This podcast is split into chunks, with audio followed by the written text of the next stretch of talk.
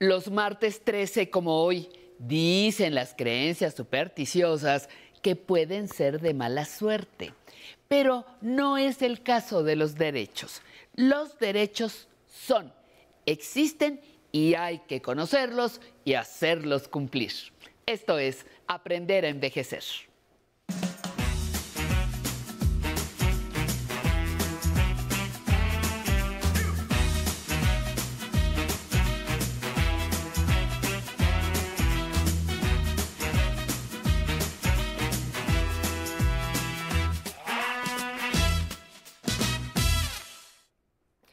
¿Cómo están? Pues me da mucho gusto saludarlos y sí, como dijo doña Patti Kelly, martes 13, martes 13, pero para conocer nuestros derechos, así que nunca hay mala suerte para conocerlos y saber cómo ejercerlos.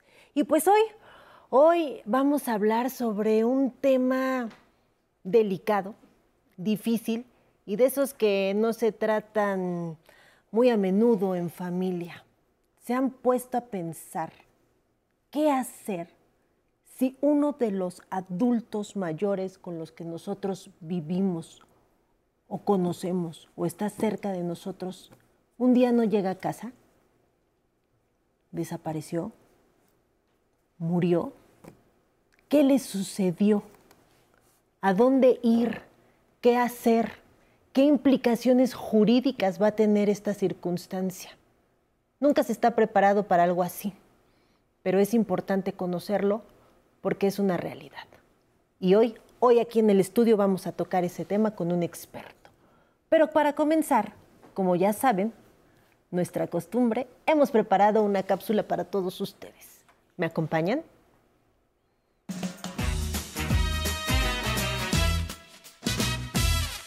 Cualquiera de nosotros ha visto en las calles, en el transporte público o en los medios de comunicación letreros con la imagen de una persona y la pregunta, ¿la has visto?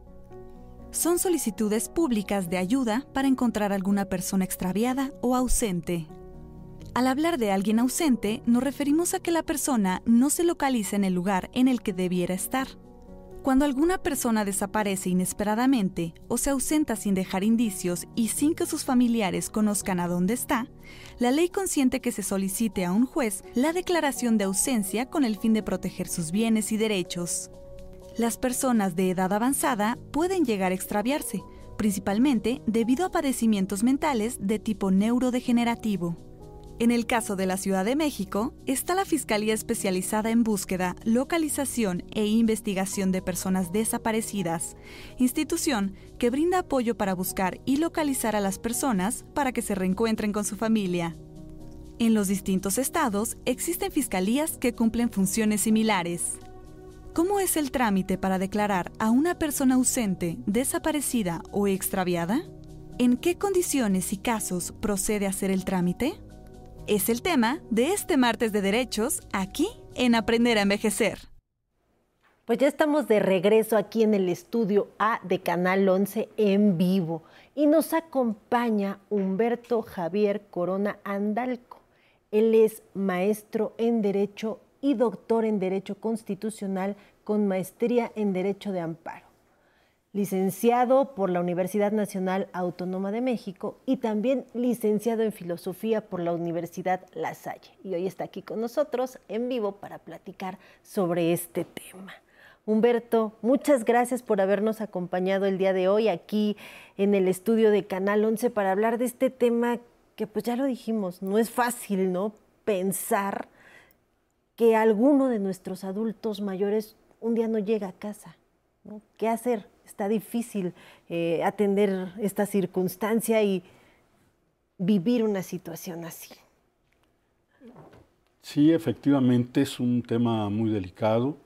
Eh, gracias por eh, la invitación y permitirme colaborar en este tema que es muy sensible para la, para la sociedad.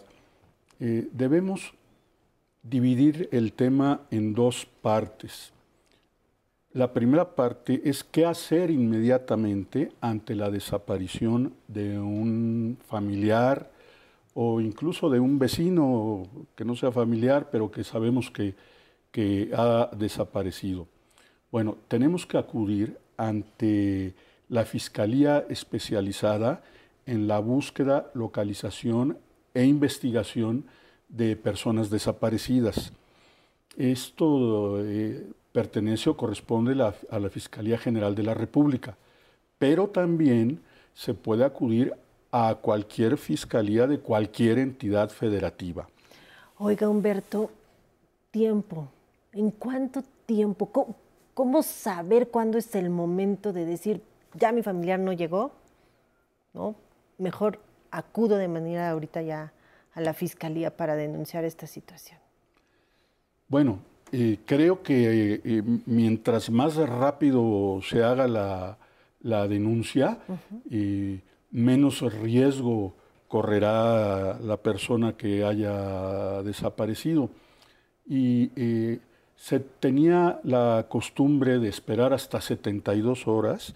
Iba uno a la fiscalía y el, el, agente que le atendía a uno le decía, es muy pronto para denunciar, hay que esperarse 72 horas.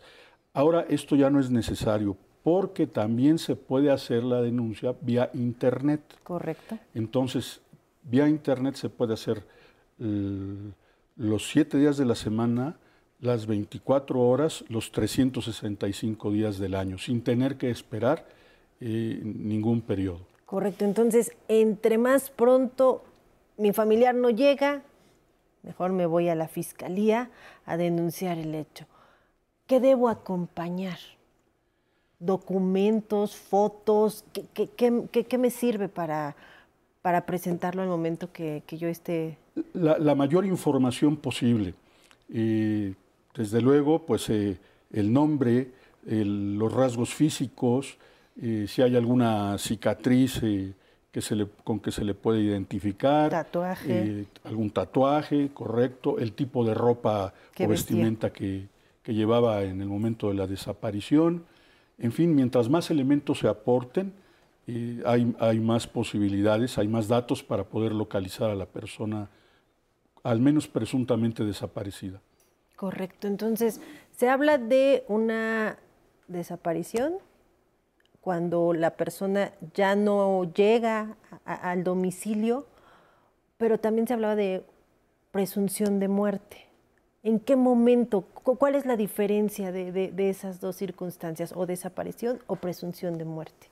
Muy interesante la pregunta porque entonces cambiamos de ámbito, del ámbito penal, es decir, de presentar una denuncia ante una fiscalía, al ámbito de lo familiar, eh, porque este es un procedimiento jurisdiccional que se sigue ante la autoridad competente y tiene dos etapas. La declaración de ausencia y la presunción de muerte como una segunda etapa. Cuando una persona ha desaparecido, entonces hay que proteger los derechos de esa persona y los bienes de esa persona. Entonces, para ello es necesario iniciar un trámite ante juez de lo familiar. ¿Quién puede iniciar el trámite ante juez de lo familiar? Pues puede ser el cónyuge, puede ser eh, un hijo, puede ser un padre, puede ser el Ministerio Público, por ejemplo, también en el caso de menores de edad. Y una vez que se inicia este trámite, se le da a conocer al, a la autoridad la eh, desaparición de alguna persona. Entonces, la autoridad debe ordenar de manera inmediata que se publique por edictos en los periódicos de circulación nacional para que esa persona se presente en el término de tres a seis meses. si no se presenta en ese periodo, entonces se le nombrará un representante. Pero ¿cuál es la finalidad de, todo esto? Pues proteger los derechos de esa persona ausente y eh, los bienes que haya eh, dejado o que no haya dejado, sino simplemente que le correspondan. Toda esta primera etapa pues es la declaración de ausencia. Si pasados determinados años, de acuerdo con la legislación correspondiente, y ahora voy a decir por qué me refiero a la legislación correspondiente, entonces viene la declaración de presunción de muerte. Y entonces cuando ya mm, se determina la presunción de muerte por eh, una resolución judicial, entonces puede iniciarse el juicio sucesorio correspondiente. Correcto, por eso hablábamos que todo esto tiene implicaciones jurídicas que pueden afectar a terceros, independientemente de las cuestiones personales, sentimentales, de que mi familiar no esté presente o de un día a otro no llegue al domicilio, pues todo lo que tiene que hacer la familia, como bien lo mencionaba, en caso de que, por ejemplo, pues tuviera bienes, ¿no? ¿Qué, va a pasar con esos bienes que, que, tenía mi familiar si ya no aparece, si ya, ya no está? Entonces, ¿en qué momento la familia podría ya disponer de esos bienes? Eh, ¿se puede ir a la par? O sea, es decir, voy, presento la denuncia, pero también puedo hacer las acciones que me decía en materia familiar. Sí, desde luego, desde luego, eh, porque eh, se trata de competencias diferentes. ante la fiscalía se hace del conocimiento la, la desaparición de la persona, porque la fiscalía lo que va a hacer es investigar la posible comisión de algún delito. Eh, eh, por ejemplo, eh, delitos contra la libertad personal, delitos contra la libertad personal con fines sexuales, por ejemplo, secuestro, el secuestro express, todo esto está regulado adecuadamente en los códigos penales correspondientes. Pero este sería el ámbito de lo, penal ante la fiscalía. El otro es el ámbito de lo civil ante un juez, de lo familiar y también posiblemente ante un juez de distrito. Correcto. Vamos a ir a un pequeño corte y regresamos aquí a seguir platicando de este tema tan interesante y darles información práctica a todos nuestros amigos que nos están viendo desde el otro lado. ¿Me acompañan al corte? De la noche viene toda promesa. Yo siempre digo, el compositor, el pintor, etcétera, tiene, tiene en su contexto un gran tema. Es decir, ¿qué ocurre en el mundo en el que vivo, en la comunidad que habito? ¿Qué pasa con las personas con las que me relaciono?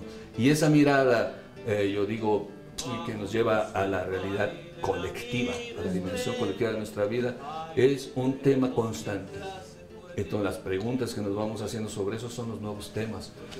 Mm, me falta por escribir entonces muchísimo. No llores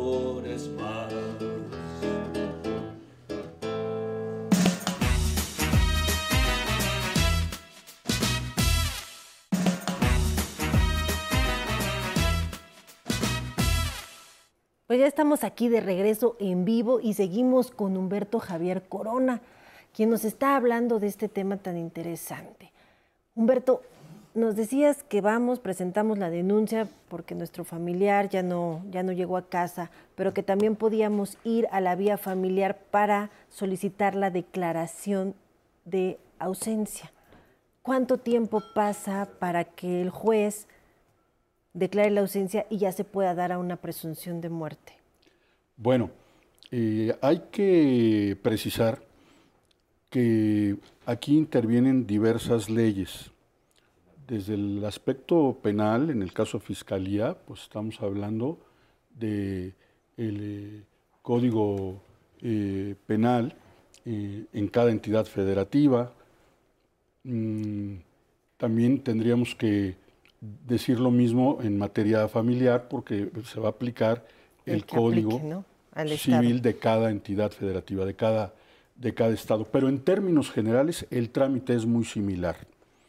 En primer lugar, nos dice la ley que cuando una persona eh, está ausente, si dejó apoderado, entonces el apoderado es su representante legal para cualquier eh, trámite necesario en la defensa de sus derechos. Pero si eh, esta persona no solamente está ausente, sino que está desaparecida, entonces el juez debe nombrar un depositario para la protección de los bienes de este desaparecido. Y como decíamos hace un rato, debe ordenar la citación por edictos para que se presente de tres a seis meses y se demuestre pues, que realmente no está eh, desaparecido, sino simplemente era su deseo no estar en ese lugar determinado. Si no aparece dentro del término de tres a seis meses, se le nombra un representante y eh, cada año este representante tiene que publicar edictos para convocar a que esta persona que se presume desaparecida haga acto de presencia. Si han pasado dos años, a partir de que se nombró el representante, entonces inicia la vigencia de la acción para pedir la declaración de ausencia, pero hay que esperar esos dos años. Correcto. En términos generales, todos los códigos lo regulan de esta, de esta manera, con alguna excepción a la que me voy a referir más adelante. Esta declaración de ausencia se, debe publicar también en edictos a, a través de los periódicos y uno de los efectos es poder dar inicio, como lo decíamos hace un momento, a el, posible juicio sucesorio, dependiendo también si hay o no testamento. Si transcurren seis años de la declaración de ausencia y no aparece la persona, entonces sí se va a determinar la presunción de muerte. Seis años. Seis años, sí. Y ya teniendo declarar la, presunción de muerte, ¿qué pasa? Se va al registro civil y ahí se tiene que expedir el acta de, defunción para que entonces la familia pueda, no sé, a lo mejor en una cuestión de, seguros, cobrar seguros de vida o solicitar pensiones a, no sé, IMSS, pensiones de viudez con esa ya acta de, defunción de la persona? Bueno, eh, esta declaración de presunción de muerte eh, tiene que causar estado, es decir, tiene que quedar firme esa resolución, porque en principio eh, habría recursos que hacer valer contra esa determinación de presunción de muerte, pero agotados los recursos o si no se tramitaran en tiempo y forma, entonces esa resolución queda firme. Y con esa resolución entonces puede eh, hacerse o seguirse, continuarse todo el trámite correspondiente de la inscripción en el registro civil y desde luego iniciar cualquier acción necesaria para cobro de seguros o cuestión similar. Correcto. Pues tenemos preguntas del público. Vamos a ver qué nos quiere preguntar la audiencia respecto de este tema. Hola, buenas tardes. Mi nombre es Ricardo Salvador, tengo 67 años y deseo saber a ver con quién me puedo contactar o saber de alguna información acerca de un amigo. Es un amigo que tuve de hace muchos años, eh, Fernando Iglesias Vigueras. Y este, mm, en cierta ocasión nos juntábamos, teníamos periodos en juntarnos, pero no sé, de repente ya no supe nada de él.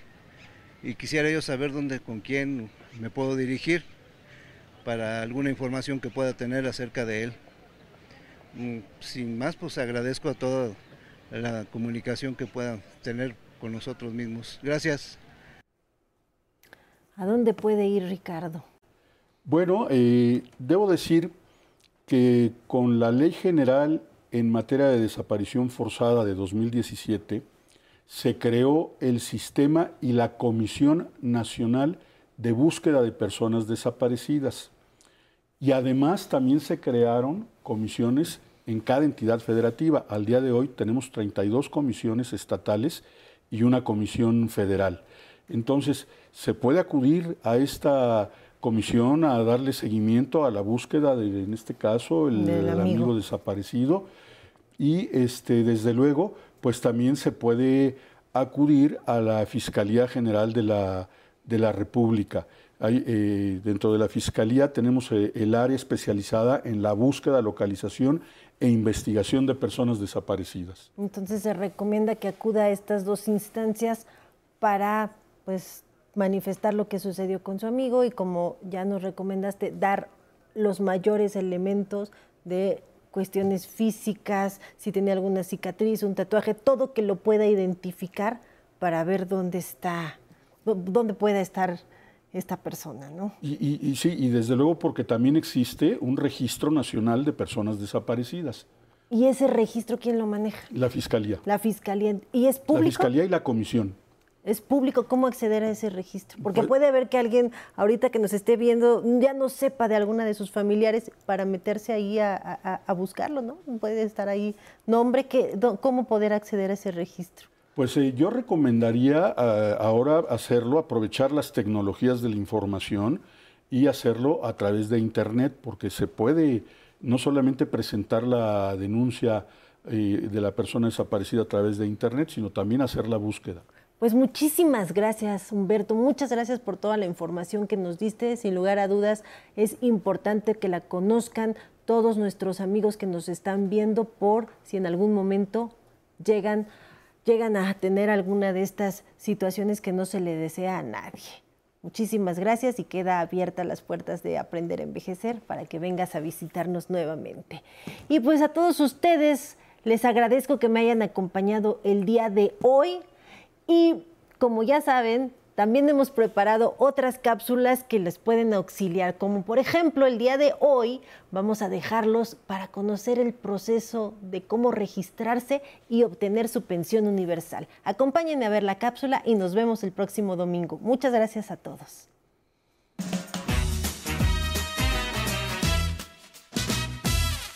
A partir de julio comenzaron las inscripciones en todo el país para que las personas que cumplieron 65 años o más puedan darse de alta para recibir su pensión universal para personas adultas mayores, que consiste en un apoyo económico de 3.100 pesos cada dos meses.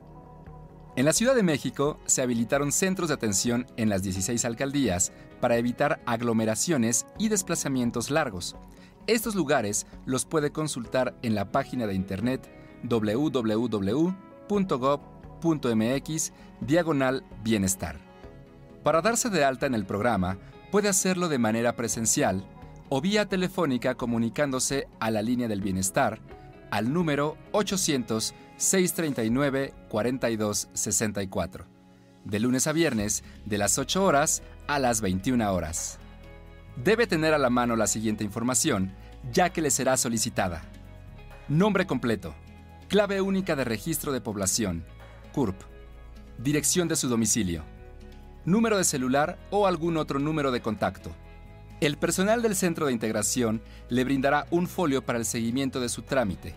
Posteriormente, un servidor de la Nación de la Secretaría del Bienestar, debidamente identificado, acudirá a su domicilio para corroborar la información proporcionada.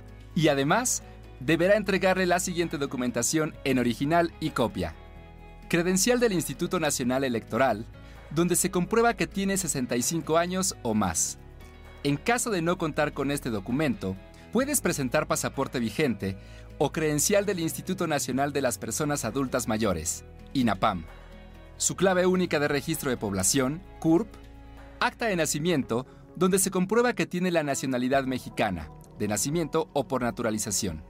Comprobante de domicilio no mayor a tres meses. Finalmente, deberá llenar el formato único de bienestar que le proporcionará el trabajador que le visite. El trámite es gratuito y el alta puede tardar entre 2 y 6 meses a partir de su ingreso al programa Pensión Universal para Adultos Mayores de la Secretaría del Bienestar. Una vez validado el registro, comenzará la entrega del dinero de forma bimestral. El monto lo puede obtener de manera directa y segura a través de una tarjeta bancaria. El objetivo central de este programa es contribuir al bienestar de la población adulta mayor, independientemente de su situación socioeconómica. No obstante, también se busca disminuir la desigualdad en este importante sector de la población mexicana. Sin duda debemos poner mucha atención para cuidar a nuestros adultos mayores. Y saludo con mucho gusto a todos los que se comunicaron desde Yucatán, Colima, Sonora, Campeche y en la alcaldía Miguel Hidalgo. Gracias por seguir la señal del 11. Si viven en Estados Unidos, Puerto Rico o en República Dominicana, contamos con redes que comparten contenido especial para todos ustedes. Síganos por Facebook, Twitter e Instagram como El 11 México. Y saludo a todos los que se conectaron con nosotros desde el Facebook Live, como Lalito Pants Pants. Te mandamos muchos abrazos, Lalito. Lady Noemi también nos dice gracias, excelente información. Miriam desde Mazatlán, Jorge Luis Canales desde Durango se comunicó con nosotros, María Eugenia desde la alcaldía Coyoacán y Julio César le quiere mandar un saludo al señor Reyes y a don Rafita de parte de la familia Ugarte Márquez. Y también te mandamos un saludo de parte de la producción Aprender a Envejecer. Y llegó el momento, llegó el momento de regalarnos unos minutos de nuestro tiempo para celebrar la vida. Vámonos a bailar con Habana Son Cuba. Recuerden que nos vemos mañana a las 11.30. ¡Vámonos!